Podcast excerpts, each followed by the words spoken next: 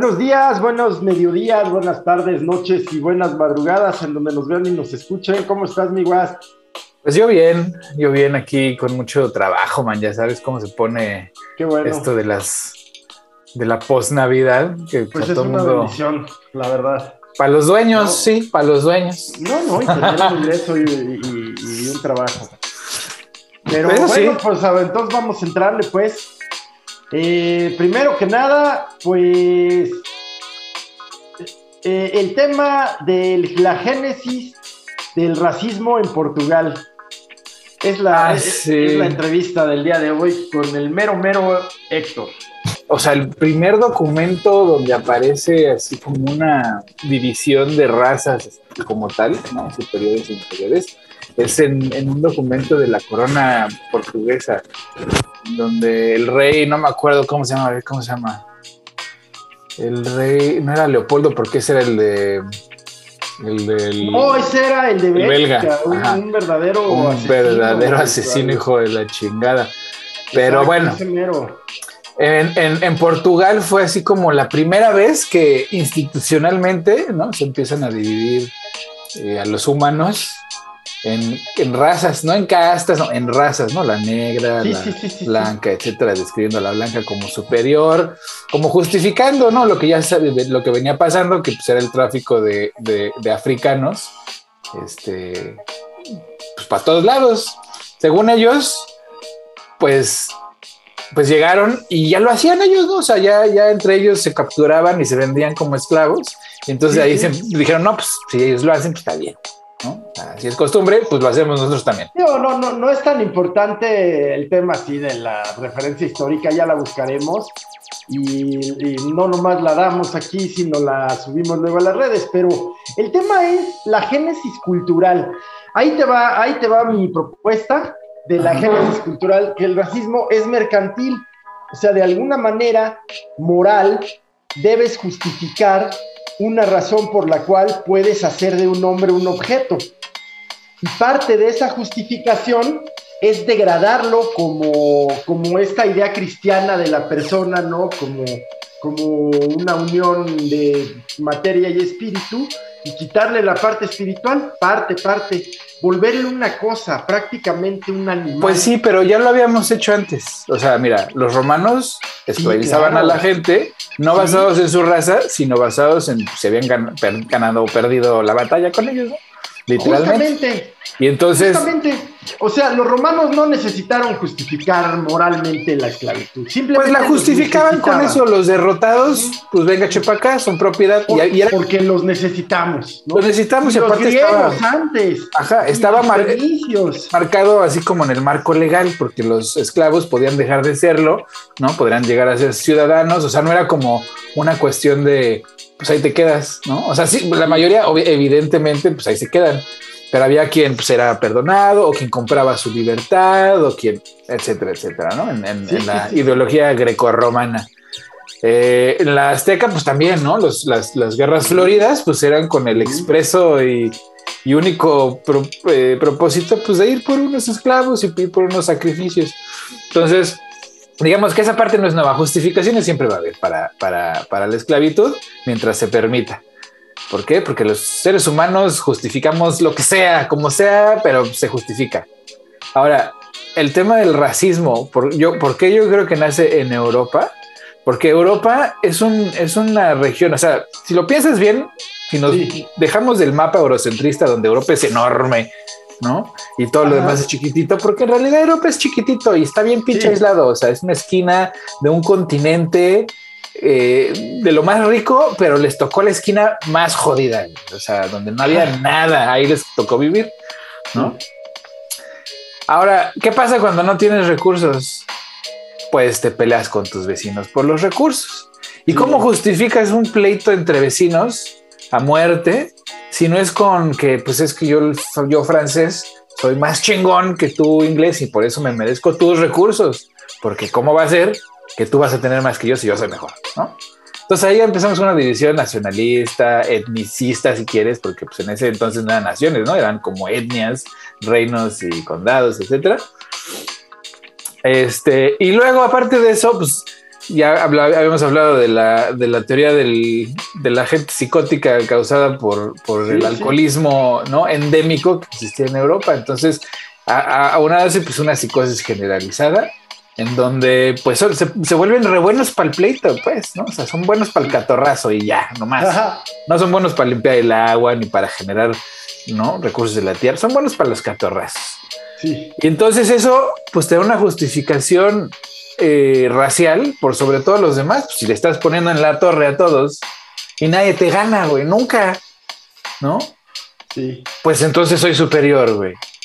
¿No? Lo, blanco, el blanco es superior, ¿por qué? Porque soy más fuerte, soy más dominante, este, etcétera, etcétera. Sin pensar que, pues realmente, pues en las áreas del mundo donde, pues ya se, ya se trataba el agua, ¿no? O sea, en aguas negras y, agua, agua, potable, en regiones donde, pues había una había civilizaciones enteras con ideologías y cosmogonías complejísimas y que llega una bola de bárbaros, ¿no? En sus barcos, con sus espadas y sus plomos este, pues arrasar con todo, ayudados con los, con sus bichos, además de todo.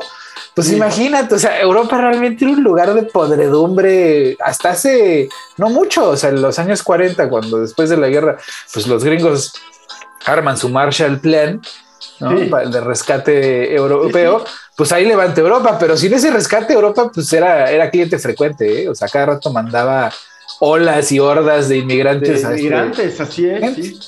sí, sí. Sí, es verdad. Oye, mira, pues la violencia en general, en general, que luego deviene en crueldad, que luego deriva en, eh, pues en este ingenio para crear máquinas de matar y de crear dolor y sufrimiento, pues nace generalmente del miedo. No sé si estés de acuerdo. pues del miedo, pero también de la necesidad. O sea, si tengo hambre, Voy a estar enojado, güey. O sea, el hambre encabrona, güey. O sea, ese es el sentimiento que te genera, ¿no? Y yo lo he visto, digo, en México hemos visto gente hambrienta que pues está como muy agresiva porque pues el hambre te, genera esa desesperación que se convierte en agresión. Entonces imagínate un pueblo o una comunidad, un continente, ¿no? Déjate lo psicótico. los hijos de, la familia, ¿no? Ándale, ¿no? oprimidos, subyugados por una religión castrante eh, en todo sentido, ¿no? O sea, porque... Pues, pues que como casi todas, si me lo permites, si yo me... Si quieres, pero mira, las religiones romanas, las religiones... Ah, no, las previas a las monoteístas. Claro, el monoteísmo es, un, es una costumbre pues muy bárbara, la verdad porque pues significa el mío es el chingón y el de los demás no existe, ¿no? Entonces son muy excluyentes. Y, entonces hay había otras religiones o ha habido otras religiones pues, que son más incluyentes, son más respetuosas de otras creencias. Absolutamente de acuerdo. Se puede, ¿no? Pero pues la europea, que pues, o esa región, ¿no? Del, de Europa y el Medio Oriente se pasa ahí, donde se crean todas estas religiones en el mismo lugar, que más que la Tierra Santa, pues parece la Tierra este, maldita porque pues todo el mundo se mata y se quiere apoderar de esa región que ni recursos tiene nomás por unas historias, pero bueno, esa es otra historia, ¿no? Pero pues a eso, a eso llega No, no, tiene, bueno, tiene recursos eh, energéticos, pues el Medio Oriente Eso es reciente, pero se han venido poniendo en la madre durante siglos nomás porque... Bueno, el paso, el paso, en la posición geoestratégica. Claro, pero hay otros, hay otros lugares por ahí, güey, que no estaban poblados, o sea, que no era una ciudad. O sea, porque pues, el Medio Oriente pues no era una nación, ¿verdad? Eran una serie de tribus asentadas en algunas áreas. Pues había otras áreas, o sea, los cruzados pudieron llegar y decir, bueno, vamos a construir aquí un pedo nosotros y este y armar ahí su citadela, su citadela, ¿no? Lo que sea. Sí. Pero en lugar de eso fueron a ponerle la madre a los locales, cabrón. A los musulmanes. Sí, Mira, el tema en Medio Oriente, yo, yo tuve de la oportunidad, bendición de, vivir allá en Israel un tiempo, y el tema en Medio Oriente es que efectivamente el conflicto sí se genera, eh, pues de, parte de, que por las razones que tengan, grupos humanos les gusta y quieren estar ahí, las razones que sea, ya sabemos que está desértico, que no hay nada, pero pues ahí quieren estar, ¿no? Entonces, eh, y justifican el mejor derecho a estar ahí con razones religiosas. Cada uno, tanto musulmanes como, como cristianos, como otras denominaciones que también se reclaman ahí, porque entre los musulmanes eso es algo que me gusta mucho, eh, que, no, que me gusta mucho platicar porque es muy desconocido. Eh, primero, lo que no es desconocido, pues es que en el propio Islam hay otras subramas, ¿no? Otras ramas y subramas. Las más conocidas, pues la chiita y la... Mmm, échame una manopla. Eh, sunita. y, luego, y luego esas mismas se derivan, ¿no? Y se enfrentan a veces entre ellas y en el cristianismo, pues los occidentales no desconocemos que los cristianos vivimos enfrentados, los romanos con los evangélicos, con los ortodoxos de Europa del Este, de Grecia, de Armenia, en fin, vivimos enfrentados. Bueno, estos enfrentamientos que, no, no se viven en México, no creo que se vivan en los Estados Unidos, pues sí se viven y se perciben en la llamada Tierra Santa en Israel. Por ejemplo, los lugares santos para el cristianismo, su administración es compartida por la conocida allá como Iglesia Romana, o sea, los que aquí somos católicos, se comparte con otras denominaciones cristianas no romanas, eh, los ortodoxos griegos, los ortodoxos armenios. Por ejemplo, el Santo Sepulcro lo administran los ortodoxos griegos. Eh, la Iglesia de la Natividad es compartida entre la custodia franciscana, que por parte de la Iglesia romana es quien, administra los lugares santos, junto con la Iglesia griega ortodoxa, y a veces, a veces se llevan bien y juegan fútbol y se comen su rosca de reyes, o lo mismo se agarran a golpes, ¿no?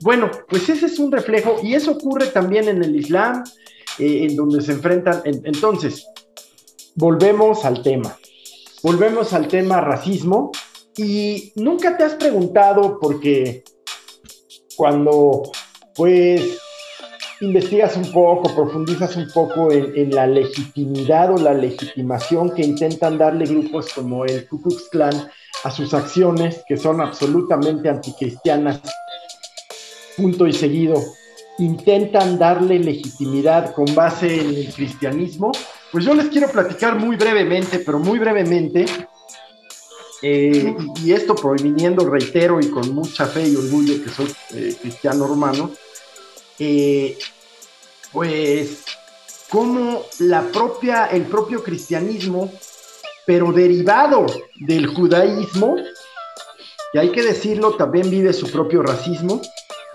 Pero más que racismo es porque o sea, la raza judía no es raza, güey. O sea, hay judíos blancos, judíos negros, judíos.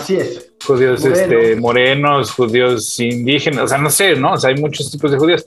Eh, es más así como. Hay judíos etíopes. Ajá, los negros, hay judíos negros que se supone son los, los originales guardias de la arca y Pero, pero más que una raza, pues es una pues es religioso, ¿no? O sea, es la religión que es exclusiva, excluyente de manera.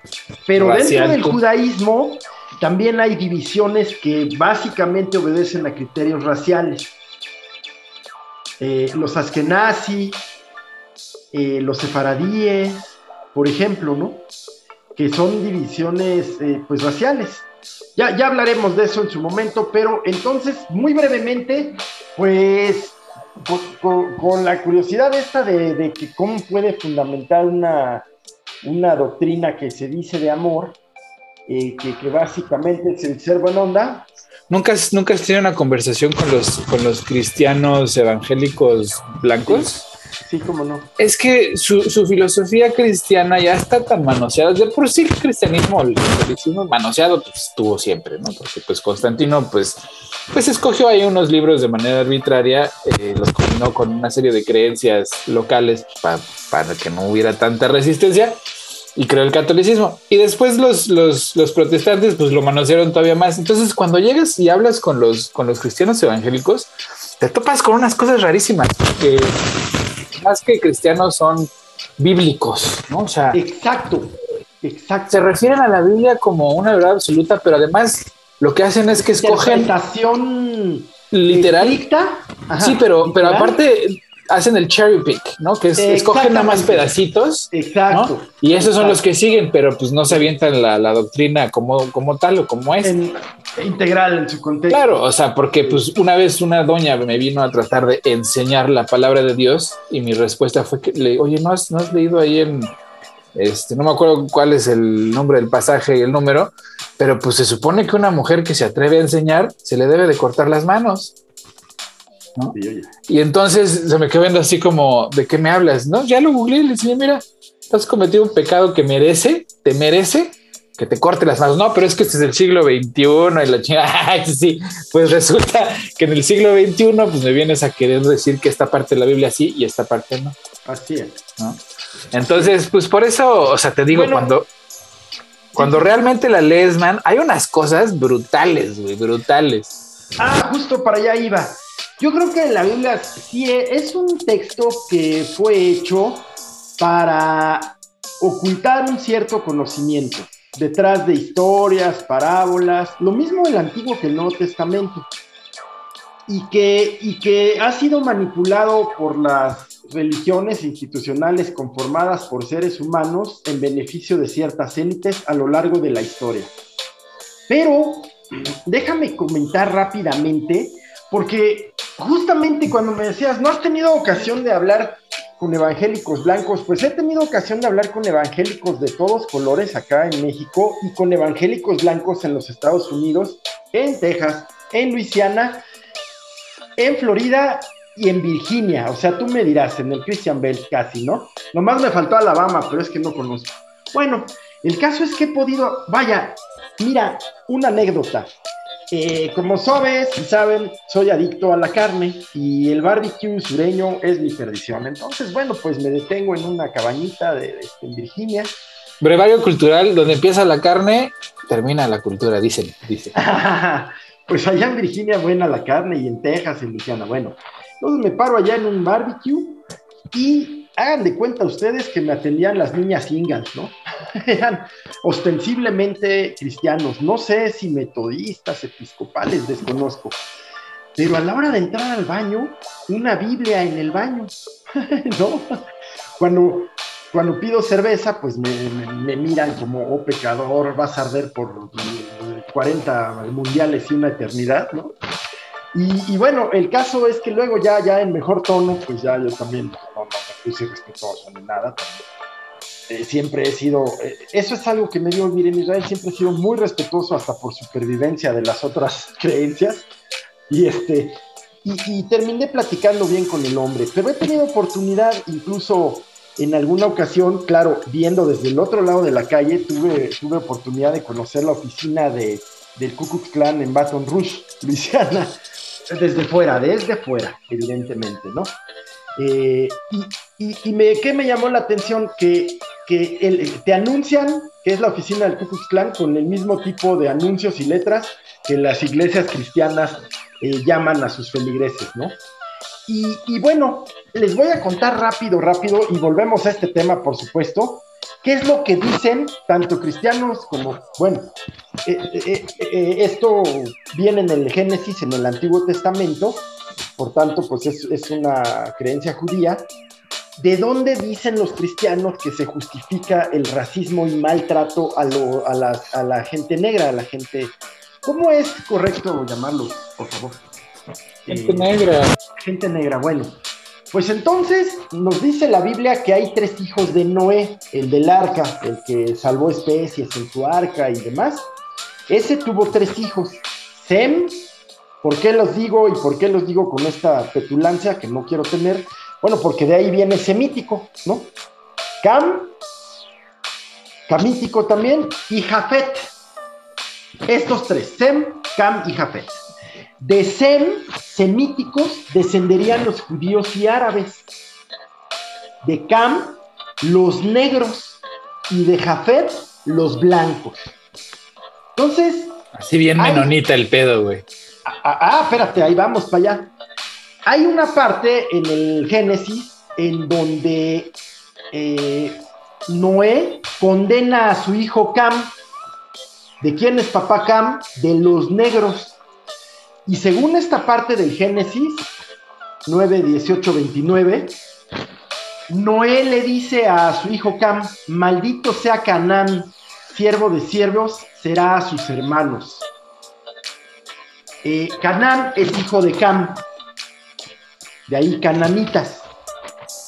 ¿Sí estamos entendiendo? Noé sí, sí, sí, tiene un hijo que es Cam. Ajá, y él el hijo de Cam, Canán, es el que Noé maldice. O sea, Noé maldice a su nieto.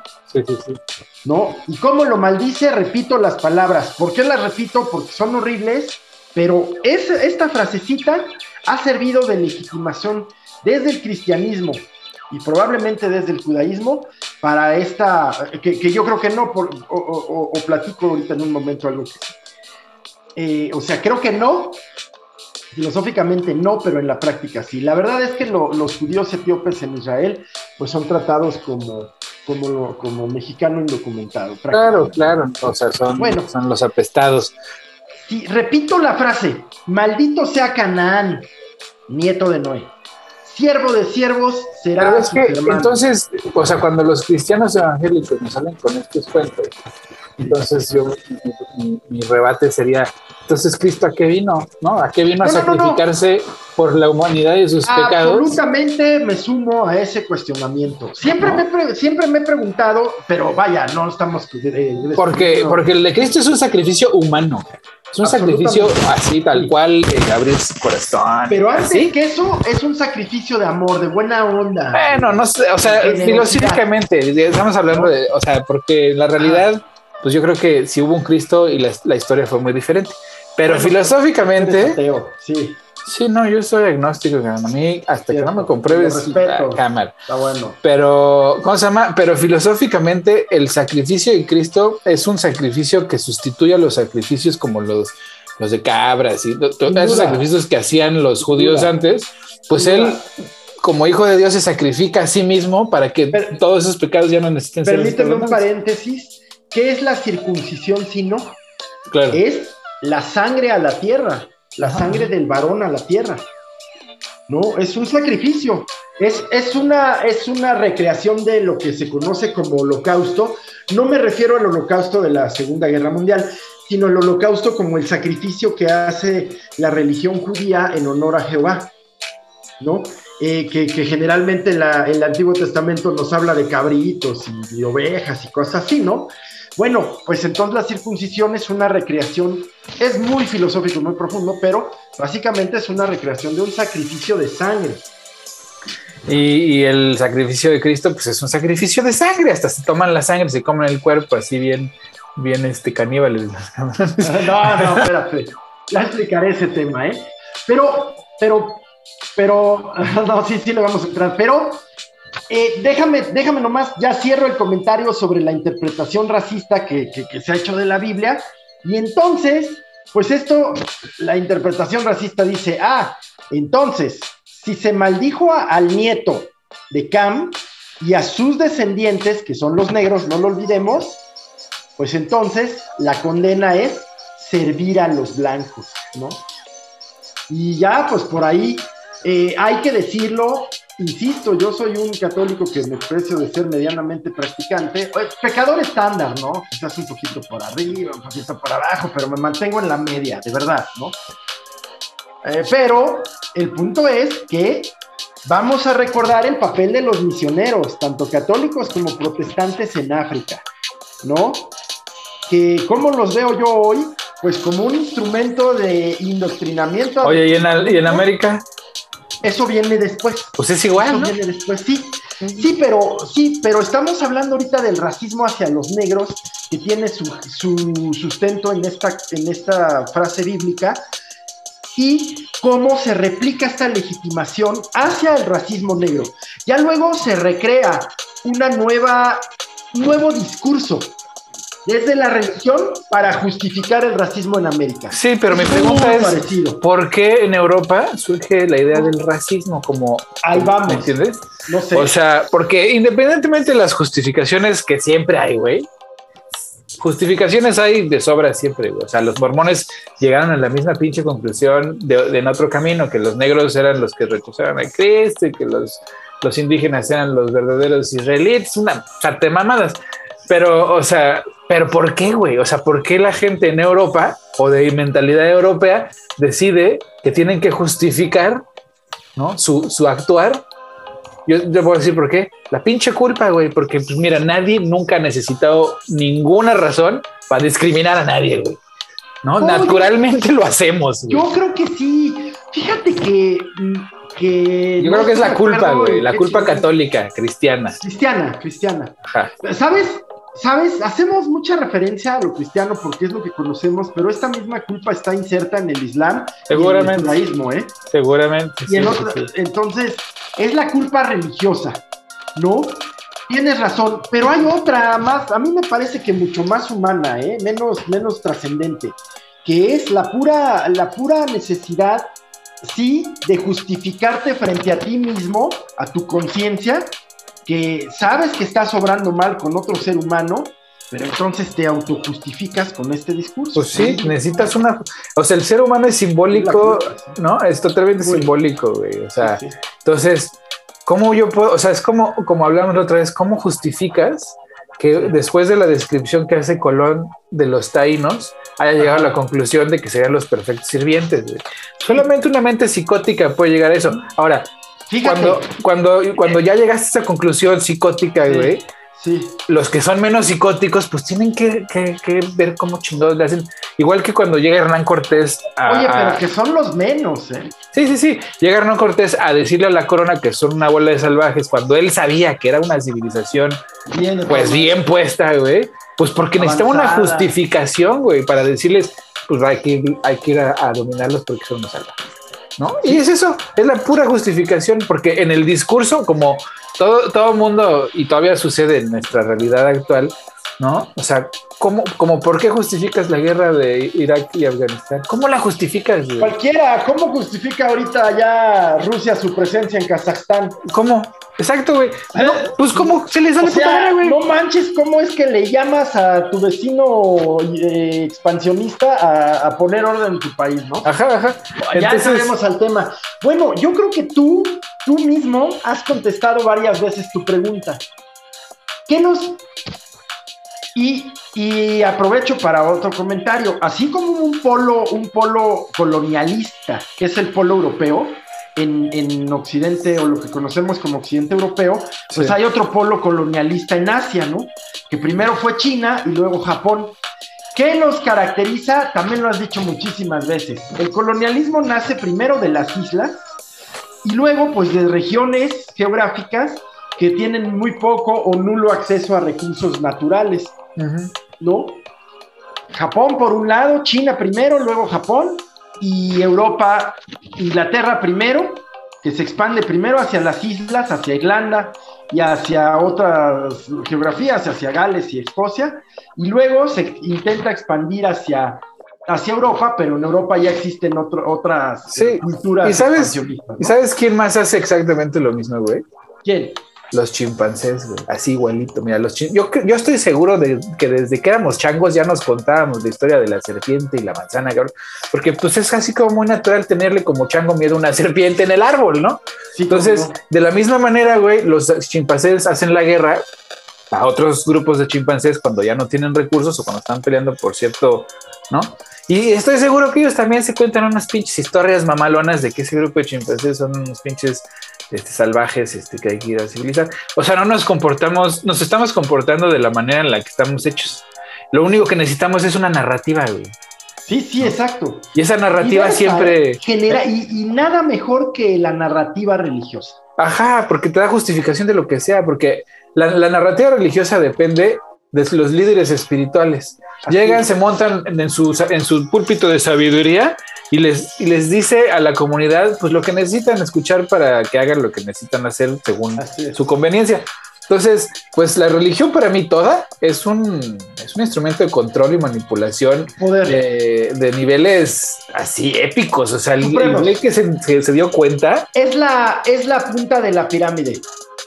Yo creo que, yo creo que no hubo un, no hubo un genio, sino que, que en, en varios grupos humanos o sea, siempre está el, el más Pues no sé, güey, porque tú y yo ya nos dimos cuenta, güey. O sea, si tú y yo quisiéramos, tuviéramos la voluntad de armarnos una pinche religión y sacarles todo el varo a los más incautos, pues lo podríamos hacer muy fácil, güey. Pues es, pues, pues cosa de hacerlo, carnal. Pero, pero, ¿eh? Nos hemos tardado. pues es que qué hueva, ¿no? O sea, andar, engañando bobos también es como mucha chamba, güey, ¿no? Me condeno más, me condeno Deja tú la condena, la chamba. Yo lo que no quiero es este, pues agarrar más chambas, güey. Sí. Entonces, este, pues, chido, chido. Pero lo, pero lo vemos así claramente, cómo solitos van y caen, sobre todo, ¿sabes qué es lo que me da risa? De los de los de los newborn Christians, de los vueltos a ah, nacer. Son los más alcohólicos, los más, los más madreadores de mujeres, las más, las más este, infieles, ¿no? O sea, los peores son los que van y caen ahí y ya de repente son santos y puros, güey. Y te vienen a dar lecciones. este. Ajá, y te vienen a dar lecciones de vida y que yo, o sea, de un, de un egocentrismo, de un narcisismo que a mí me parece así, o sea, que debería ser hasta ilegal, cabrón. No, pero ¿cómo va a ser ilegal? Es parte de un mismo sistema. Es parte de un mismo sistema, es el mismo andamiaje. Pues o sea, cuando, cuando te preguntas, hay un núcleo, hay un núcleo en las religiones, hay un núcleo verdadero, que es prácticamente, eh, si, profundizamos un poquitito, equilibrios con la naturaleza, con tus congéneres, con tus y, profundizando un poquitito más, pues es esto del amor, de ser buena onda, de... Pero me estás hablando de la espiritualidad, man, que esa, que esa se desarrolla y se, se vive pues, separada de la religión, güey. Tienes toda la razón. Y luego, estas religiones todas que te ofrecen un infierno horrible si no crees en ella. Que además en la Biblia nunca se menciona el pinche infierno, güey. ¿Dónde vergas está el infierno? Por ahí algunas dos, tres veces en el Antiguo Testamento. ¿eh? No, no hay. No hay, no hay. Ese no es el infierno. Mira, ¿sabes cuál es lo peor? Cuando la lees así con detenimiento te das cuenta que, que Lucifer lo mandan al, al, lugar más oscuro del universo. Sí. A traer la luz. ¿Sabes dónde es eso? Eso es el mundo material, es aquí, el infierno es este. ¿Entiendes?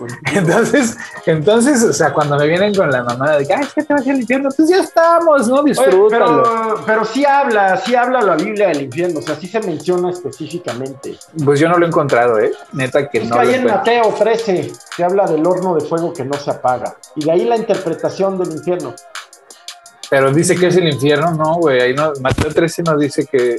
No, solo habla de un lugar. Un lugar. Un lugar. Es, que es lo que te digo, que son. Luego habla de. Lucas nos habla de un lugar donde se producen tormentos y. En fin. Eh, también lo subimos a las redes. Pero el punto es que te, ofrecen un infierno, ¿eh? Cualquiera. Todos. Pues, los judíos, los judíos no creen en el infierno, güey. En el infierno, tienen su propio infierno. Es que no, pero no es un, o sea, yo, cuando les pregunto si de ahí un infierno me dicen, pues la neta no, pues o sea, pues es más bien como un olvido, ¿no? Pero, pero no es el infierno, güey, no es como que te van a torturar o como. Exacto. Exacto. Exactamente, pero todas tienen pues un castigo. Llámese como se le llame. ¿No? Si no es una reencarnación en cucaracha, pues es este eh, que te quedas en un estadio intermedio, pero hay un castigo por no obedecer las normas de esa religión.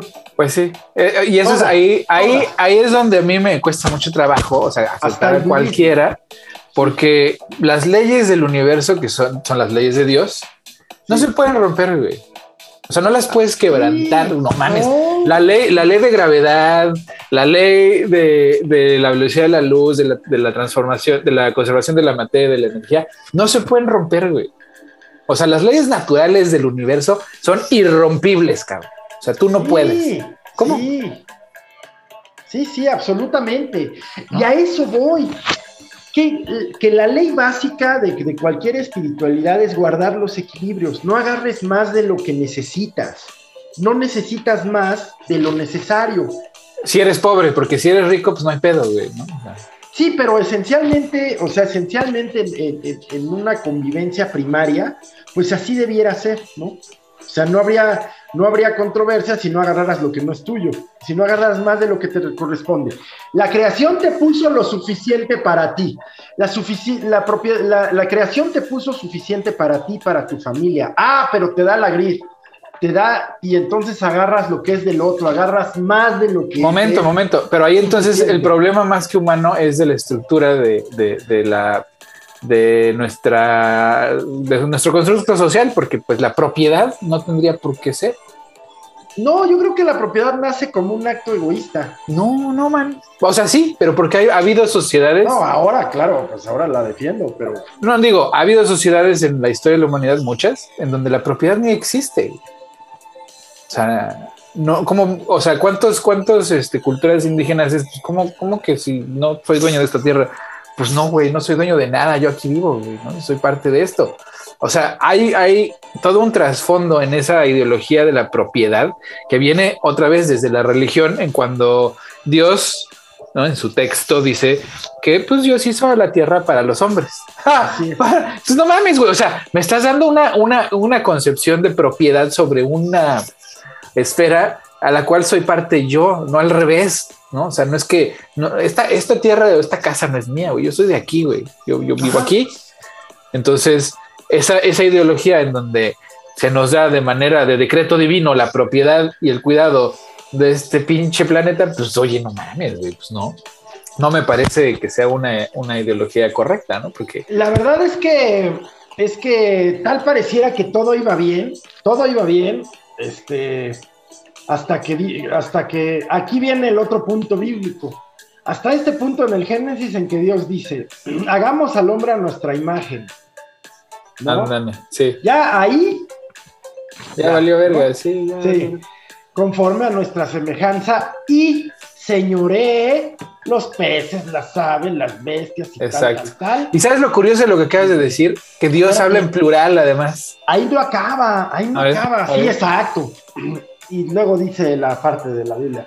Dice, los bendijo Dios y les dijo, fructifiquen y multiplíquense. Bueno, ¿no? Llenen la tierra y sojuzguenla y señoren a los peces del mar, las aves de los cielos. O sea, en esta parte del Génesis ya se justificó por sí mismo que el hombre tiene un dominio sobre, sobre su propia creación, sobre la creación. O sea, crea un favorito y le pone cosas, ¿no? Sí, sí, o sea, todo está hecho para ti, es tuyo. Pues, si te pica la araña, pues no sé por qué, ¿no? Si te muerde la, ¿Por qué te pica la araña? Pues porque estás rompiendo el equilibrio, tú eres el intruso en sus hábitats. Pues ¿Por qué te muerde el tiburón? Él solo se anda alimentando, no, no es un mercenario contratado que con crueldad anda matando gente. No, pero como eres especial, todo lo que te pasa es por una razón.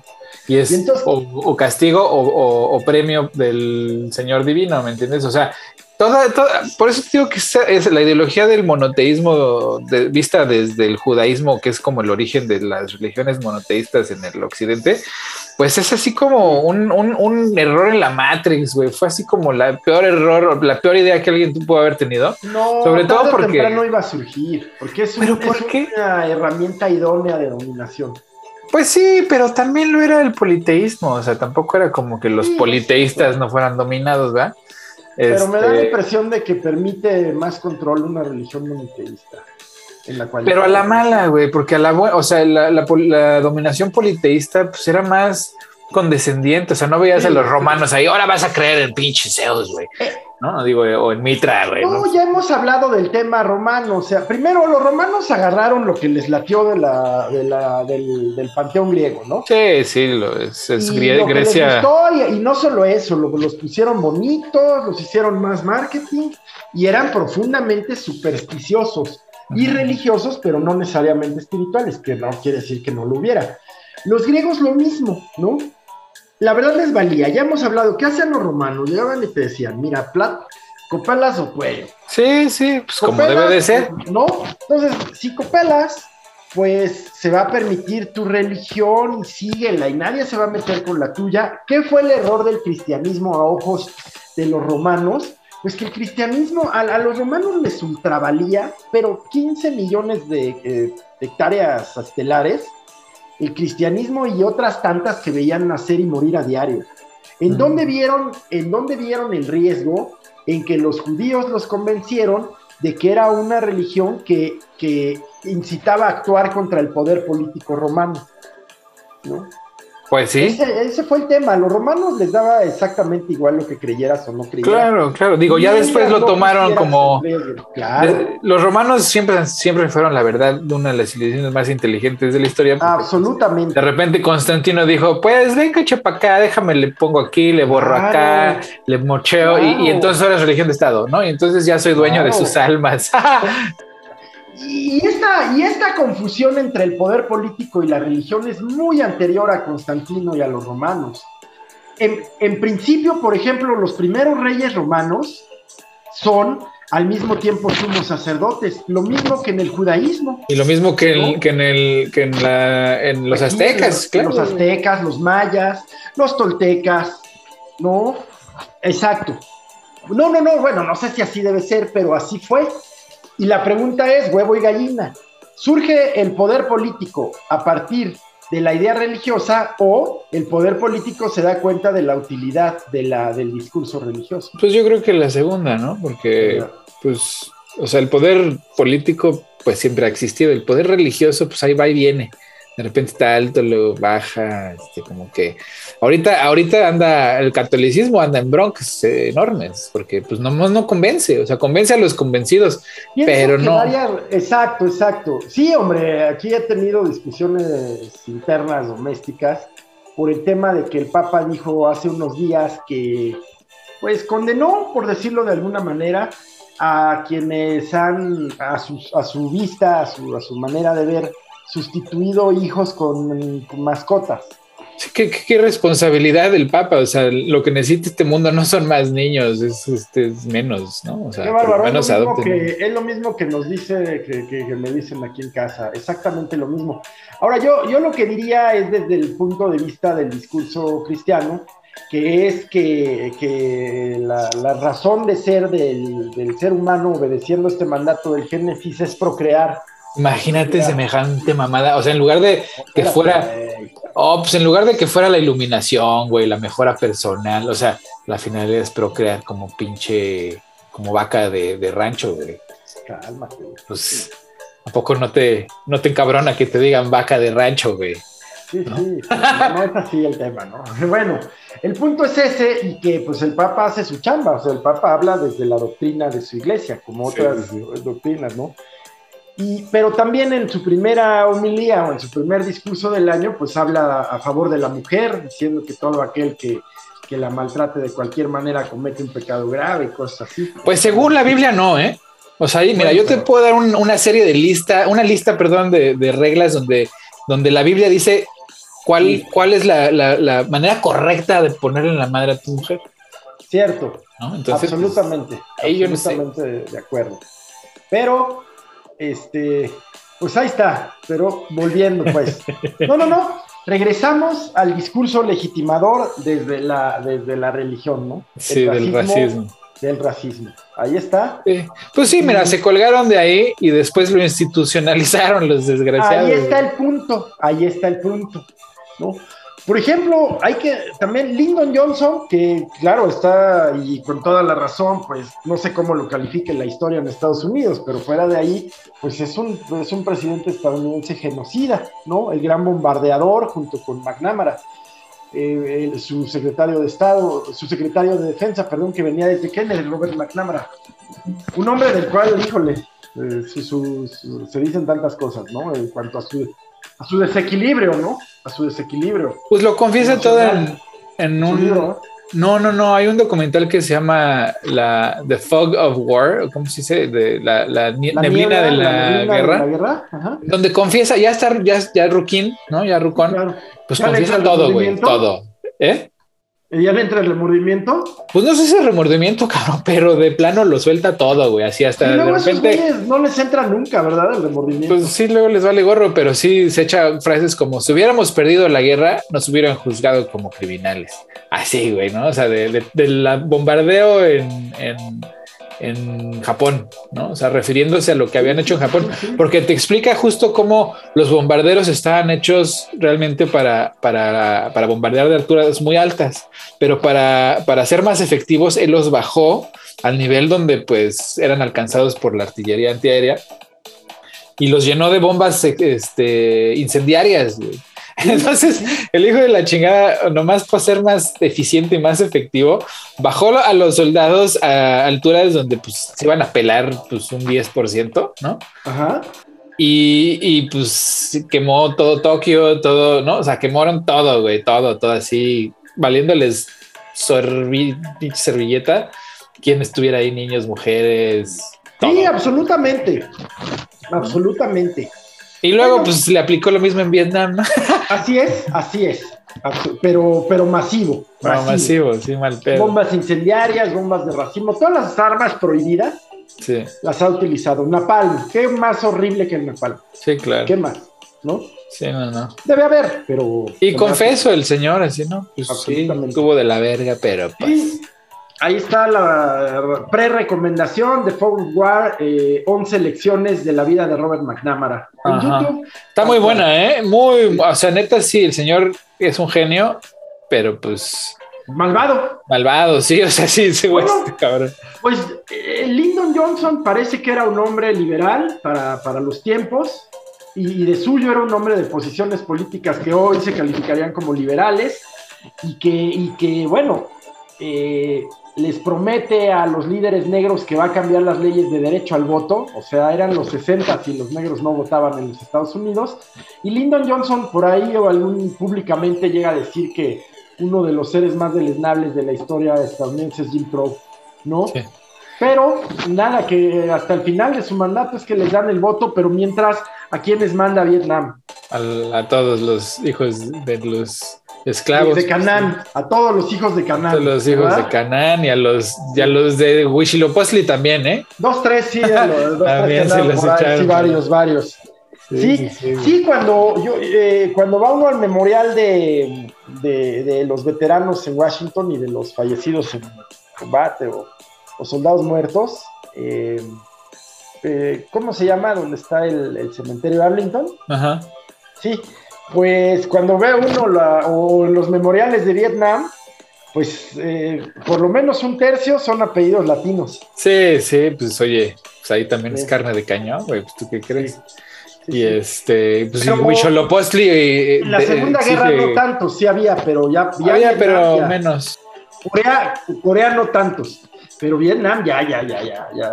Pues es que acuerdo, antes la guerra para Estados Unidos era honorable y, ¿no? Así como pues, un servicio a la nación. Ya después, cuando se volvió así negocio, pues ya mandan a la carne cañón, güey, pues sí. a la bandita. Y, al principio pues era draft, pero pues les causó demasiados problemas, evidentemente, y entonces ahora pues hicieron profesión. Cierto. Oye, y un poco para ir cerrando el tema, pues ya no nos va a dar tiempo de otros. Oye, nomás un comentario así, este, cultural, güey. ¿Sabes, ah. ¿Sabes, tú sabes por qué se ponen las nochebuenas en Navidad? Bueno, fue un capricho de un, de un embajador estadounidense en México. Eso es lo que te dice la historia oficial, cabrón. o sea, sí, sí, pero no, las poinsets, que las, las, les, le gustó mucho este güey que era un desgraciado además. Bueno, pero desde tiempos prehispánicos ya se usaba la flor el 25 de diciembre, ¿sabes por qué? Porque el cumpleaños de Huitzilopochtli es el 25 de diciembre y para simular el río de sangre, ¿no? En las escaleras del templo, pues se cubrían las calles de Nochebuenas. Por eso en México se usaba la Nochebuena Navidad como costumbre. Llega el, el, el poinset, ¿no? El gringo, y le gustan mucho y se las lleva al gabacho, pero aquí ya se utilizaban desde antes. ¿Por qué? Pues porque a Huitzilopochtli se le honraba el 25 de diciembre con ríos de sangre de, eh, y, se, y, se, simulaban los ríos. Bueno, fíjate, pues cuando hablo de religión, que trato de ser hiper respetuoso y lo soy, también hablo de que cuando hay creencias que, que, eh, que, fueron utilizadas por otras culturas después, fechas, eh, creencias, pues una de dos, o simplemente pues se suben en el tren de esa, de, de esa fecha, de esa creencia para aprovechar, como nos dices tú que hizo Constantino, u otra es que eh, pues hay una, hay una verdad oculta, una verdad detrás de esos relatos míticos, ¿no? Cada quien su creencia, pero sí, Didi, por favor, dilo. No, no, no. Te escucho, ah, para, y ya te digo, para cerrar sobre el racismo, pues indiscutible e ineludiblemente, racismo y colonialismo van unidos, así, indisolublemente. Entonces, que el, yo digo que el racismo, pues es la justificación ideológica del colonialismo. Pues, pues sí, o sea, en parte, en parte sí, y, viceversa, ¿no? O sea, el colonialismo, eh, pues surge de esa idea de superioridad o ese sentimiento de superioridad. Porque si bien la necesidad puede ser económica, pero tienes que convencer a la gente, ¿no? Como, vamos a ir a ponerle más a esos güeyes, ¿cómo le vas a hacer? Pues les vas a decir, es que... Ajá, o te vas al, te vas al paraíso. Ajá, ¿no? Tú convéncelos, o sea, el chiste es que la gente en este mundo es muy crédula, o sea, a mí me, me sorprende luego, o sea, porque yo veo todas las religiones de la misma manera, eh, pues los relatos luego me parecen así como muy alegóricos, ¿no? Y luego la gente se los toma muy, muy, muy en serio y, o sea, imagínate, persona le tienes que decir que pues llegó un Espíritu Santo y embarazó a tu esposa, güey, y ahora vas a tener que cuidar al, producto porque pues es el hijo de Dios. A ver, si llega Rosario y te dice, güey, ¿qué crees? Es que anoche llegó el Espíritu Santo y tras, güey. Vamos a tener para los cristianos, para nosotros es un dogma de fe, sin embargo tiene un antecedente. Sí, muchos. Eh, sí, de la Virgen que da a luz al Mesías o Pues sí, o sea, así está Osiris le dio vida a Ra. Exacto, hablamos así está la Tonantzin le dio vida a, a Huitzilopochtli, güey. Que es lo que hace enfurecer a, a la Coyoshautli, ¿no? Claro, claro. Justo lo que dices, oye, llegan y te dicen, la Coyosaut le dice, ¿cómo? Estabas ahí barriendo y te cayó una pluma y de repente no. Bueno, y tenemos así entonces, ya es una verdad. Eh, por ejemplo, el 25 de diciembre eran las Saturnalias.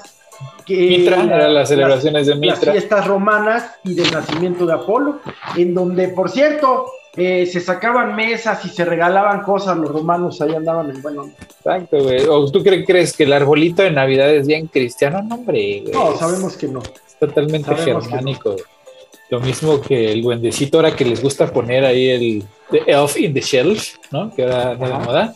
Pues es una costumbre súper creepy nórdica, güey. O sea, de la no, o sea, no creas que el Elf in the Shelf es buen pedo. Es el güey que te está vigilando todo el tiempo a ver si no eres mala persona, ¿no?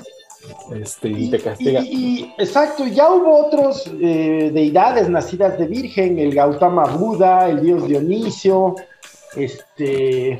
No, el Buda poco, el Buda no es, no es nacido. No, pero el Gautama Buda, el Gautama Buda, ah. que es hijo de la Virgen Maya ya en el 600. Ah, Luego otro frigio, Indra, Indra, Krishna, nacido de la Virgen de Baki. Pues todos, Efectivamente, pero, pero, o sea, algunos. Pero piénsalo, Osiris, llamado en Roma Queristo, el ungido. Pues sí, Ra es el ungido, Osiris es la madre. Entonces, bueno, lo que yo quiero decir en contra de, de, de que les digan que son, es la misma, yo creo que subyace una verdad en esas creencias, ¿no? Y, tenemos entonces así que, el racismo, también como expresión material violenta del colonialismo, del expansionismo, eh, pues ya luego comienza quizás sustentado en ideas religiosas y luego pues en las nuevas religiones que son eh, los medios, el cine, la televisión. Recordemos pues el modelo Barbie, ¿no? Eh, para, Se repiten arquetipos de la, de la cultura dominante. Exacto. Que termina siendo, digo, en la era de la comunicación termina siendo contraproducente. ¿eh? O sea, ahorita hay un sentimiento aquí en Estados Unidos, inclusive de los mismos blancos, sobre todo las mujeres blancas, que están en busca de color, o sea, están guácala el pinche hombre blanco, así, así, güey, muchas, güey, muchas, muchas. Brown is beautiful, digo yo. Sea huevo lo que sea, pero, pero, o sea, tanto, tanto les tiraron la pinche liga que ya reventó, O sea, ya nadie los aguanta. Es que, y sí, es insoportable. O sea, la estructura supremacista es insoportable, güey. ¿Por qué? Porque oprime a dos tercios de la población, cabrón. Y entonces cuando un tercio se empieza a dar cuenta, el tercio que no ha sido oprimido, este, pues empieza a dar cuenta de cómo está el pedo, pues empieza a romper ese, esa estructura y hay conflicto, porque pues los dueños de la estructura no quieren soltarla. Pues sí, y, volvemos. Esto nace del colonialismo. Fueron estas naciones las que ocuparon, conquistaron, saquearon. Y todavía, todavía. Exactamente, exactamente. Y es esa estructura la que ahorita no, tiene sustento en la, en la, edad del Internet, ¿verdad? No tiene sustento. Entonces los ves, ves a los jueces diciendo cosas como, pues es que Dios habló conmigo anoche y este violador blanco rico, su castigo no es en la cárcel, es en su conciencia. No, o sea, ¿qué dices? Sí, sí, sí. Sopota madre. Entonces, pues, pues ahí es cuando pues, empieza a hacer agua el sistema, cuando empiezas a, ver que pues ya de pues plano... Yo espero que sí, y que... Y a la gran, enorme pregunta, ¿cómo es posible que... O sea, hoy día el 15% de la población es blanca, el 15%. Hubo tiempos en que fue el 35, pero en general se ha mantenido en esta media sobre quizás el 10, cuando solo era Europa, ¿no? La gran pregunta, ¿cómo es posible que esa minoría haya logrado dominar material, militar, económica y culturalmente al resto? Pues, pues muy fácil, son, se hicieron dueños de la información y se hicieron dueños de los espejitos, Porque ¿qué es lo que hace las culturas este, eurocentristas? Pues te mandan sus chingaderas, ¿no? O sea, esas que nadie quiere, que no te sirven de nada, pero ahí estás comprándolo. Por ejemplo, un ejemplo claro es en la industria del cine mexicano, ¿no? Antes, ahorita ya no sé cómo funciona, pero antes, si tú querías la película de James Bond, yo, industria este, de cines, salas de cine, pues te, yo gringo te decía, va, güey, pues te la venden tanto, pero si la quieres, también vas a tener que comprar estas cinco movies, que es una pinche mierda, güey, pero me las vas a tener que comprar y las vas a tener que pasar y hacemos un contrato. Lo que, lo, que están haciendo ahora los chinos. Ajá. Lo que saturaba las salas de cine de pura mierda, güey. Y entonces no le das lugar, no le das espacio al, producto nacional. ¿Por qué? Porque por contrato tienes, si quieres esta película que va a ser taquillera de a madres, tienes que comprar estas cinco y exhibir estas cinco, es una madre. ¿no? Y te adueñas de la narrativa, güey. Y lo mismo hicieron los españoles, llegaron, se adueñaron, así cortaron de tajo el pinche Alvarado, cortó de tajo la narrativa azteca, güey. Digo, sus sabios y, viejos, güey, órale, con permiso, ahora esta es la nueva narrativa. Y pues te adueñas de la narrativa, güey. así es, así es. El indio es impuro y inferior, el, europeo es este el verdadero hombre, los demás no son hombres o humanos de verdad, ¿no? Ya, pues ahí está la justificación, tiene una razón económica sin duda, pero ya se volvió eh, un, engranaje de, este de, este maquinaria dominante en donde pues la ignorancia, o sea, la educación selectiva eh, y todo un sistema que, alimenta pues este sistema de élites. Pero hace agua, hace agua. Ya, ahora, la narrativa ya no es fácil. no es fácil dominar la narrativa en un mundo donde hay pues, un mundo de narrativas, porque pues a donde te enchufes, sí, hay, hay, hay versiones disonantes, pues, o sea, versiones que no, que no hacen sentido una con la otra. Entonces, pues, pues buena suerte narrativa, de la pues, confusión total. O sea, es que, es que luego hablamos desde, literal, desde el privilegio. Sí, sí, sí. Eh, tanto de acceso a la información, porque el hecho de tener acceso a redes no te da acceso a la información, también hay tanta basura en redes que sigue alimentando estas ideas. Por eso, pero mira, ¿sabes qué? Casi ya todo mundo hoy en el planeta tiene acceso a Facebook o a Instagram o a estas aplicaciones, casi todos. Entonces, las narrativas se crean ahí y esas narrativas son totalmente así, pues, disonantes, son desconexas. Entonces, cuando el status quo ya no puede controlar, por ejemplo, ahorita que no pueden controlar lo que es ser americano, güey. Ajá. pues hay unos que dicen que ser americano es ser blanco y racista y hay otros que dicen que ser americano es cualquier cosa, güey, ¿no? O sea, cualquiera puede serlo. Pues no, lo, no sé si vivamos para verlo, ojalá que sí. No, espérate, ¿sabes lo que eso significaría? Imagínate que se caiga, que Estados Unidos viva un proceso de dictador, o sea, dictatorial, que de repente se monta un cabrón este, de ideologías extremas en la presidencia, en la presidencia de Estados Unidos. Imagínate, Un Putin aquí, güey. Imagínate, O un Kim Jong-un, güey. Así sin, con rienda suelta. No, no mames, man. No, no mames. Muchas guerras por todos lados, güey. Pues aquí ya se está generando uno en México. no mames, ese güey ya va de salida. Kim Il-jung de, de Petatiux, región 8. Este, y pues sí, ya, ya va de salida, pero del túnel de la vida ya está, ya está, ya está.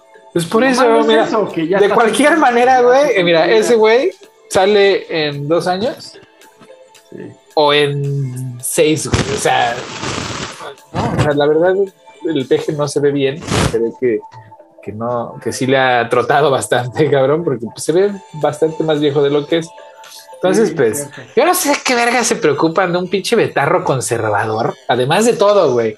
Además de todo, es pues un betarro conservador. es inepto. Ineptos todos los que estaban antes. Este güey es medio inepto, pero las cosas yo, yo veo que se mueven para algún lugar. El país en, una crisis económica.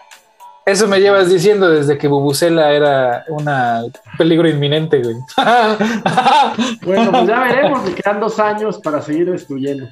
Sí, huevo, que lo destruya todo, así todo, güey. Porque lo que estaba era una mierda, güey, así literal. O pues sea, de verdad. en esa destrucción, pues se está llevando a la gente, ¿no? A la, gente trabajadora, a la clase media. Yo creo que no, man. Yo, yo vi otra cosa. O sea, yo de lo que veo aquí a lo pues que veo allá. ¿Quieres ver? No, ojalá, güey, ojalá, porque aquí yo ya me cansé de la ciudad gótica, cabrón. O sea, aquí yo ya me cansé de que el Estado no se encargue de nadie, güey. O sea, la gente, pues es que la verdad te voy a mandar unas fotos. muy cabrón. La gente vive en la calle, güey, y los edificios están vacíos, güey. La, la, la comida de los supermercados se va a los vertederos así. O sea, güey, o sea, unos vertederos enormes que tienen comida que se puede comer, güey. O sea, todavía tienen días días de, poderse consumir. Y, está la policía cuidando los vertederos de basura para que los, la gente indigente no vaya a recoger la comida y comérsela, güey. Hazme el puto favor, güey. Así está este país. Eh, en México, pues mira, yo ya estuve en este pasado 2021 en La Paz y en la Ciudad de México, güey, y me sorprendió yo pensé que iba a encontrar una indigencia brutal y una, y una, y una. Pero es que no pasaste quizás por las zonas donde. Sí, como no, güey. Sí, sí, sí, sí. Fuiste a Ecatepec, fuiste a Iztapalapa. Pues pasé por Ecatepec, sí, güey. Y digo, Ecatepec sí me ha estado de la verga, pero pues yo pensé que iba a estar así, pero por todos lados, porque aquí así está en todos lados, güey. O sea, en los barrios que no son ricos, donde los corren, pues está, hay campamentos de, de, gente, güey. No te estoy hablando de así de cinco personas, no, güey. O sea, campamentos así que son cientos de personas en dos, tres cuadras. ¿Dónde, o sea, dónde se hace, dónde cagan? ¿Dónde me, entiendes? O sea, es un, asco, o sea, huele, las, las, las tiendas están este, cubiertas con, con, tabla para proteger los vidrios. esperan a, que caiga por sí solo o qué onda? Pues es que no hay asistencia de nada. ¿Quién, ¿Quién los va a ayudar más que la beneficencia pública? Que llega y les da el, banco de el ejército de salvación. Ajá, güey. Pero eso, eso es un parche, güey. O sea, la gente sigue viviendo en su calle, en, su carpa, ¿no? O sea, no hay, no hay una beneficencia del Estado de que diga, les vamos a mandar una lana para que pues paguen la renta, cabrón. ¿no? Les vamos a, crear viviendas este, de beneficencia pública para que pues vivan ahí con una renta módica. Nada, güey, nada, nada, en el desamparo total. Entonces, de eso, güey, ¿no? Que pues, o sea, toco madera, nunca caiga yo en una circunstancia de esas. Si cargo, si cae, me voy para México, güey, a la verga. A la verga. Vente para acá. Entonces, por eso te digo que, pues, el peje, en, a mi parecer, pues, ha hecho muchas más cosas, a, pesar de que, en, mi opinión, pues es un vejete muy conservador, muy conservador. Es, es hasta pues el señor es cristiano evangélico y luego se le nota, güey. Lo que sí me gusta de su, de, su forma de ser es su coherencia, porque el güey se comporta conforme su moral, ¿entiendes? O sea, sí, sí trata de seguir los pasos de Cristo y ser buen pedo con todo el mundo y, y la chinga, dar el beneficio de la duda a todos. Luego le sale mal, pero pues mira, comparado con lo que yo había vivido con Salinas. La corrupción es el doble. No, no creo. Pues, ¿sabes por qué no? Te voy a decir por qué no. ¿Sabes por qué sí? Porque el 70% de los contratos se dan por asignación directa. Sí, a huevo.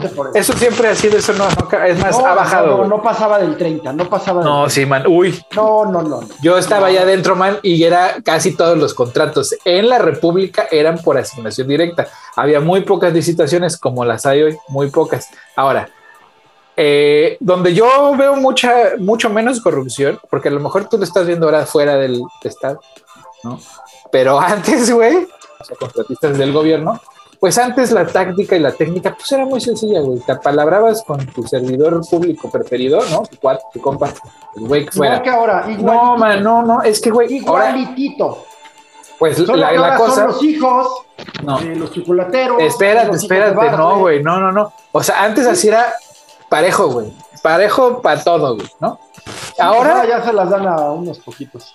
Pues no sé, pero ahora, güey, todos los conocidos que tengo, que son muchos, que pues eran, eran proveedores del Estado, pues han tenido que ir a las licitaciones y los concursos y las han perdido porque pues ya no hay nadie. ahora se las dan a los otros. No, güey, ¿cuáles otros? No hay otros, güey. Se las dan a uno. O sea, si son, si son cinco de los que yo te estoy diciendo que conozco, pues uno gana.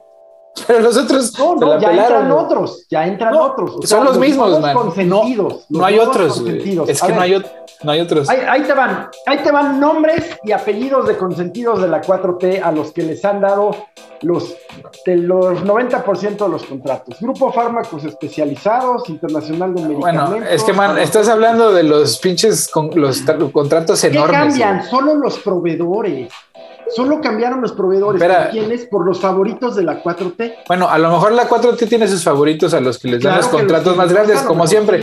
Pero los todos los demás, güey, o sea, los que no son parte de la 4T, sino que son los servidores burócratas de siempre, cabrón. ¿no? Porque hay, hay proyectos, o sea, tú estás hablando de estos proyectos de, que se auditan todos, güey. Pero los proyectitos que no se auditan, los de 200 mil pesos, güey, los de medio millón de pesos, que pues es comprarme unas latas, güey, comprarme unas pinturas. Yo recuerdo bien cómo uno de sus primeros superdelegados en Jalisco, Carlos Lomelí, pues un, un, corruptazo farmacéutico. Sí, a huevo, a huevo. Sus empresas, ¿no? Sí, a huevo, pero te estoy hablando de que Ana si Gabriela Guevara tendrá sus preferidos arriba, güey. Salinas Pliego, Manuel Bartlett. Sí, los, la mayoría de los contratistas en México, que eran, o sea, los que le proveen al Estado, eran un chingo, el Estado provee a mucha de la industria en México, perdón, por medio de la corrupción. Bueno, antes esos contratistas, esos contratitos, ¿no? De proyectitos que se hacían en todas las dependencias de gobierno, las con o sin eh, dependencia de la 4T, güey. Bueno, todos esos, güey, pues no eran, no eran este, ni licitaciones, ni se hacían pruebas, ni se hacían concursos, ni tampoco las asignaban directamente al más capaz, sino a los que tenían ya cierta palabra, ¿no? para diferentes cosas. Bueno, ahora todos esos que sí tienen que concursar, que pues yo los conozco porque pues antes había cochupo, güey, y ahora también, o sea, todos van juntos, ¿no? Pero pues antes era, ok, de estas cinco que van a concursar va a ganar esta, y entonces todas, todos ganamos de esta cámara, va. Ahora ya es uno solo. No, güey, ahora de esos cinco, pues sí gana uno, güey. Si hay uno que gana. Uno que es de los consentidos. Pues no, o sea, no, no, es de los consentidos, pues el que ganó y luego gana otro y luego gana otro. Entonces, antes era muy fácil ser el consentido de siempre y pues ganabas todos los contratos. Pues ahora, ahora están sufriendo, le están viendo más, más, este, más complicada, pues porque se los van, se los van asignando así variadito, ya no se los asignan al mismo siempre. Entonces ya, ya no es Ya se los asignan a, los nuevos consentidos que crean oh, las empresas fantasmas. Man. son los mismos. Es que no son los mismos, yo los conozco. Y apellidos. No, son los mismos, o sea, son los consentidos de la 4T ya dimos nombres, ya dimos apellidos. Pues por eso, eh, los que yo, los que, yo conozco serían. Empresas con prestanombres. Pues los que yo conozco serían consentidísimos de la 4T, o sea, no quiero decir los nombres porque, porque son de la 4T y esos mismos se andan quejando. Mira, ¿sabes cuántos, cuántos, este, eh, ¿cómo se llama? ¿Cuánta gente conocí, conozco yo en México que decían, no, la 4T a huevo y votaron y, y, apoyaron el movimiento? En el momento en que vieron sus cotitos burocráticos desaparecer, este, ahora son anti-4T. ¿Sabes cuántos académicos del CONACYT, güey? Conozco yo que estaban haciendo investigaciones pedorras, güey, de un güey que ni calle tiene, cabrón. ¿No? Nomás por el berrinche de hacerlo y que les dijeron, ¿sabes qué? Es que tu investigación sí está muy pendeja con permiso. Ay, pinche 4T, no apoya la ciencia y la investigación. Un chingo, güey, conozco varios, cabrón. O sea, son ese tipo de cosas que entiendo que los que tenían el privilegio, ¿no? Ahora se sienten oprimidos y, es, en eso te incluyo a ti, man, y me incluyo a mí, porque la neta, güey, pues estabas ahí en el privilegio del, mando, güey, o sea, eh, estabas ahí, estábamos ahí metidos en, toda la estructura esta de, gobierno de, México, güey, y este, pues ahora resulta que nos gusta quejarnos pues, ya no nos da como nos convenía. Sí. Pues no, man, pues no, pues o sea, evidentemente sí, si hay otros consentidos, pues qué bueno, güey, ya que se aparta la la lana en otros sectores. Pero los consentidos del PG siempre han sido los pobres, güey. Ahí les está depositando su lanita para que consuman cada rato. Y eso, eso le ha salvado, ha, salvado la economía mexicana, porque ni ha pedido prestado de, manera desproporcionada, güey. Ni, ni, ha subido los impuestos, así que digas, no mames, ¿qué, qué es lo que está pasando? Como en Colombia, güey, como en Chile, como en varios países que siguieron las recomendaciones del FMI, güey. Este, y es mismo Estados Unidos, que, güey, mandaron dos pinches cheques, güey. En dos años, cabrón. En dos años mandaron dos pinches cheques, güey. Que no cubren ni una quincena. O sea, Y bueno, pues el primer mundo, ¿va? Pues sí, así es. no hay un primer mundo, no lo hay. No, no, no. Te digo, en México lo complicado es la sociedad, O sea, vivir en México es complicado, ¿no? Salir al banco es complicado. Trabajar con un jefe jodido que no sabe y nada más anda ahí este, mangoneando nomás porque su amigo es el jefe, jefe, güey, pues también está complicado, ¿no? O sea, la pobreza está cabrón. El narco, no mames. Pero al final de cuentas el Estado sí se hace responsable de algunas cosas que pues acá no se hacen responsables de nada, de nada. Pues, ¿qué te digo? Y luego, bueno, pues ahora sí ya se nos hizo tardísimo, pero pues como un levantamiento causado en Kazajstán le está pegando a las criptos durísimo. Pues sí. ¿Por qué? Bueno, porque ahí están las llamadas granjas de minería, ¿no? Pues estaba. generadas con carbón, exactamente. Y entonces las criptos, pues hoy. Y no sé si eso pues sea una muestra de la fragilidad de las criptos, ¿no? Pues de todo el sistema este, en general. O sea, ahorita le mueves tantito a la llave y se desfonda todo, porque, pues, pues el gobierno de Kazajistán pues, siempre ha sido pues, una pinche risa, güey, ¿no? O sea, si hablamos de corrupción en México, no te quiero decir todos los stands, todas las ex repúblicas soviéticas, no, hombre, son hiper corruptas. Entonces, pues la población a cada rato pues, se arma en revuelta. No es la primera vez en los últimos 10 años, ¿eh? No, no, no. No, pues ahí, ahí sigue, sigue siendo la esfera soviética, ¿no? De veras, sigue siendo la esfera soviética. Sí, y, los soviéticos no me, no, no, digo los soviéticos, ¿eh? No me sorprendería que Rusia, o sea, Putin, ¿no? Estuviera picándole las costillas del tigre nomás para desestabilizar y tener una justificación. Porque ese güey, además tiene una obsesión en la vida, ¿no? O sea, como el peje, que su obsesión es pasar como un bomberito Juárez, pues la de Putin es recobrar lo perdido. La la... del zarismo. Sí, güey, la no, de la Unión Soviética, güey. Ese güey está obsesionado, así súper obsesionado con recuperar la grandeza de la Unión Soviética. Porque él fue parte de pues, los que perdieron, güey. O sea, la neta, ese güey perdió. Perdió la guerra este, fría, pues. Cuando, cuando Rusia, pues, pierde toda la influencia, pues la quiere recuperar. Y pues ese güey, ya que alguien le. No sé por qué no le ponen un alto cabrón en Rusia mismo, güey. Pues sí, sí, sí.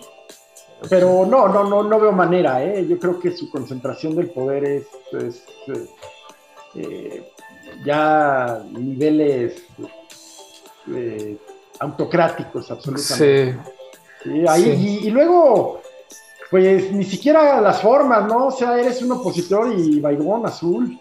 Pues es que la, la sociedad rusa, mira, conozco varios y me caen bien, o sea, no, no, no tengo nada contra la, la, población rusa que pues no tiene la culpa de vivir en las condiciones en las que vive. Pero imagínate que en Rusia ha habido épocas tan pinches cabronas que han comido gente. Sí. O sea, procesadoras, o sea, procesaban a los muertos de la hambruna. Ah. Sí, cabrón. O sea, había épocas en Rusia donde, pues, imagínate esos inviernos culerísimos de, durante el zarismo, güey. ¿Eh? No es teoría de conspiración, Mantillo. No, no, en el zarismo, cuando, cuando, cuando en sus peores épocas de hambruna del estalinismo, güey, pues sí la gente pues ha tenido que llegar a, imagínate en medio del invierno sin nada que comer, pues ¿qué comes, güey? Pues gente muerta, güey, como los sobrevivientes de los Andes, cabrón. Pues sí, ratas en Stalingrado durante pues el sí. Exacto, pues lo que puedas, cabrón, pero pues había carnicerías, o sea, y esas así es como historia así dark history, ¿no? O sea, procesadores de carne humana, güey. ¿Por qué? Pues porque no había nada más, güey. O sea, es eso, te mueres a la chingada. Pues sí, sí, así es. Y pues vienen de ese ambiente, cabrón. O sea, luego cuando te cuentan así las historias de terror del hambre en Rusia, sí dices, ay, güey, no, qué horror.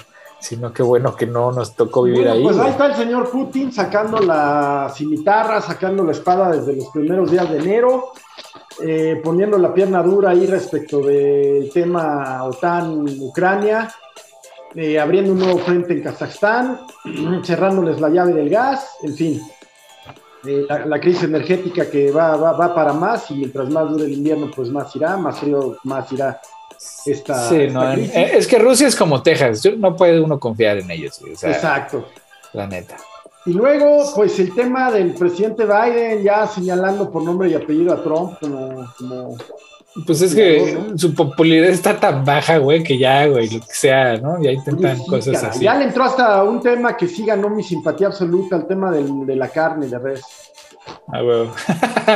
sí, no, anda muy bajo ese güey. Es que, güey, neta, no han hecho nada, no han logrado nada, es muy tibio. Este, es de esos viejos políticos que confían en las instituciones. Güey, o sea, sí hay que defenderlas, pero no puedes confiar en ellas cuando están cooptadas por una bola de pinches corruptos de mierda, güey. ¿No? O sea, defender las instituciones sí, pero defenderlas no, no nomás por defenderlas. Hay que quitárselas de las manos a la gente que, pues, pues está, te está poniendo el pie, mames. O sea, ¿cómo va a ser que en el Congreso hay gente que he probado, este, pues conspiraron para derrocar la democracia en Estados Unidos hace un año, güey. Y ahí están en el Congreso como si nada, güey. Así es, así es. pues sí, luego. no se cree, no se cree. no se cree, o sea, van y le cuelgan a un cabrón en Irak, güey. ¿No? Sí. Y, y, aquí no pueden, no pueden agarrarlos y, enjuiciarlos en la pinche plaza, en la plaza pública, no Sí, sí, sí. Dices, ¿qué pasó? Se agarraron a 3-4, ¿no? Al este de los cuernos. Y eso, pues eso, pero pues esos no cuentan, güey. Esos no, cuentan. esos, esos son puros, son actores, ¿no? O sea, llegaron ahí porque les dijeron que fueran. Pero a los responsables, porque ya los cacharon que sí estaban conspirando días antes o, semanas antes, que sí estaban intentando eh, dinamitar los resultados así al Chile, güey. O sea, no le salió por pinche poquito porque el Pence porque el Pence le entró la institucionalidad histórica, güey, y digo, no, espérate, güey, yo aquí ya no puedo, güey. Pero si no hubiera sido por ese güey, pues y una de esas sí vale madre. Una de esas sí vale gorro la democracia en Estados Unidos. Este, y pues el peligro es que pues el tropismo no se ha ido a ningún lado, ahí sí, no los han castigado, no les, no les han hecho un ejemplo. Entonces, pues a ver. Sí, sí, tienes razón. Pues Ahí está, el mundo. ah, ahora las recomendaciones, man, antes de que se nos acabe. Fíjate que voy a recomendar el documental de, The Fog of War, eh, la, niebla o neblina de, guerra. Eh, 11 lecciones de la vida de Robert McNamara. Yo ya había visto un episodio 2, pero ya la encontré y está completa en YouTube, gratuita. Y sí, efectivamente, pues es una visión muy de la élite americana sobre la historia y la realidad de, la Guerra Fría eh, y la historia en general estadounidense, porque McNamara es un hombre preparado, es un hombre culto. Y dice una confesión, ¿eh? es una confesión de, una, de una persona ya en sus últimos años y donde se ve que necesitaba sacarlo, ¿no? Porque sí, sí, sí, son lecciones de vida que sí, sí son muy valiosas desde una perspectiva, pues en una posición en donde pues había que tomar decisiones, pues que pues, eran malo, malo o peor, ¿no? Exacto, él parece, ciertamente sí, parece siempre estar en esa disyuntiva, ¿no? Entre lo malo y lo más malo. Sí, sí, sí, exactamente.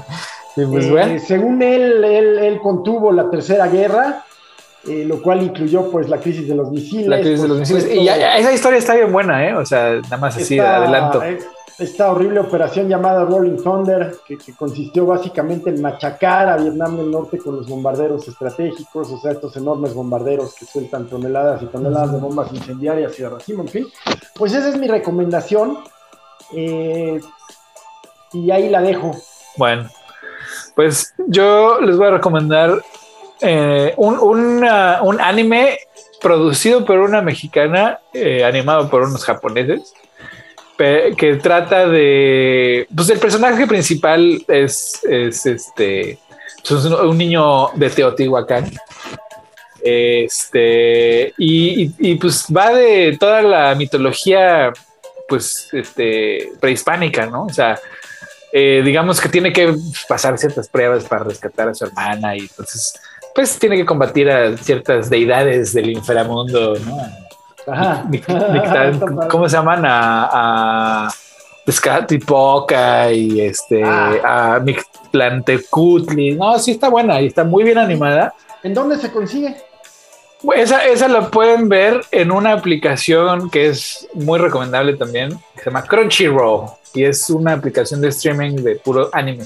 Y está gratis, o sea, nada más creas tu cuenta y, y puedes ver cualquier anime, tiene comerciales, eh, también es de pago si, si no quieres los comerciales, pero pues digamos que hay una temporada ahí de, de, Onyx Equinox y está bastante interesante porque no es para niños, o sea, es una animación que ah, de primera instancia pues parece así como muy infantil, pero sí está gore, o sea, sí está gore de sacrificio humano, y rituales así, pues bien pinches chonco, chonco, chon, ¿no? Y luego, pues ya saben, ¿no? Mi, mi clan Tecutli, pues pues come ciudades, come ciudades. Entonces pues, llega y se come toda la ciudad. O sea, neta está buena, sí.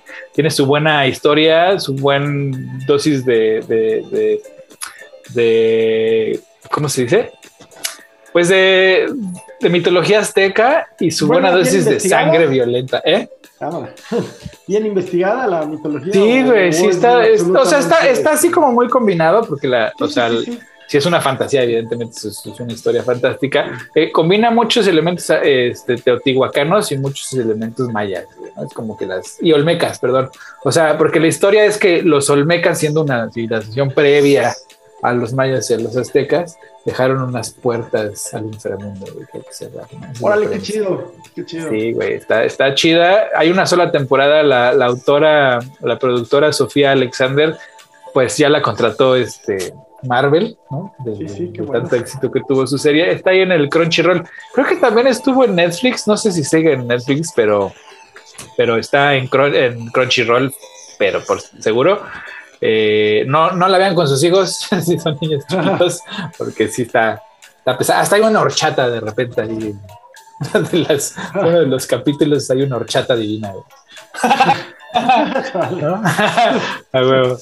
Pues bueno, pues man, un placer como siempre. Qué gustazo. Gracias por todo, cuídense mucho. Un abrazo. Nos, nos vemos la sección de deportes. Sí, Paco, que se recupere. Recupérate, Paco. Paco, un abrazote. Un abrazote. Recupérate, adiós.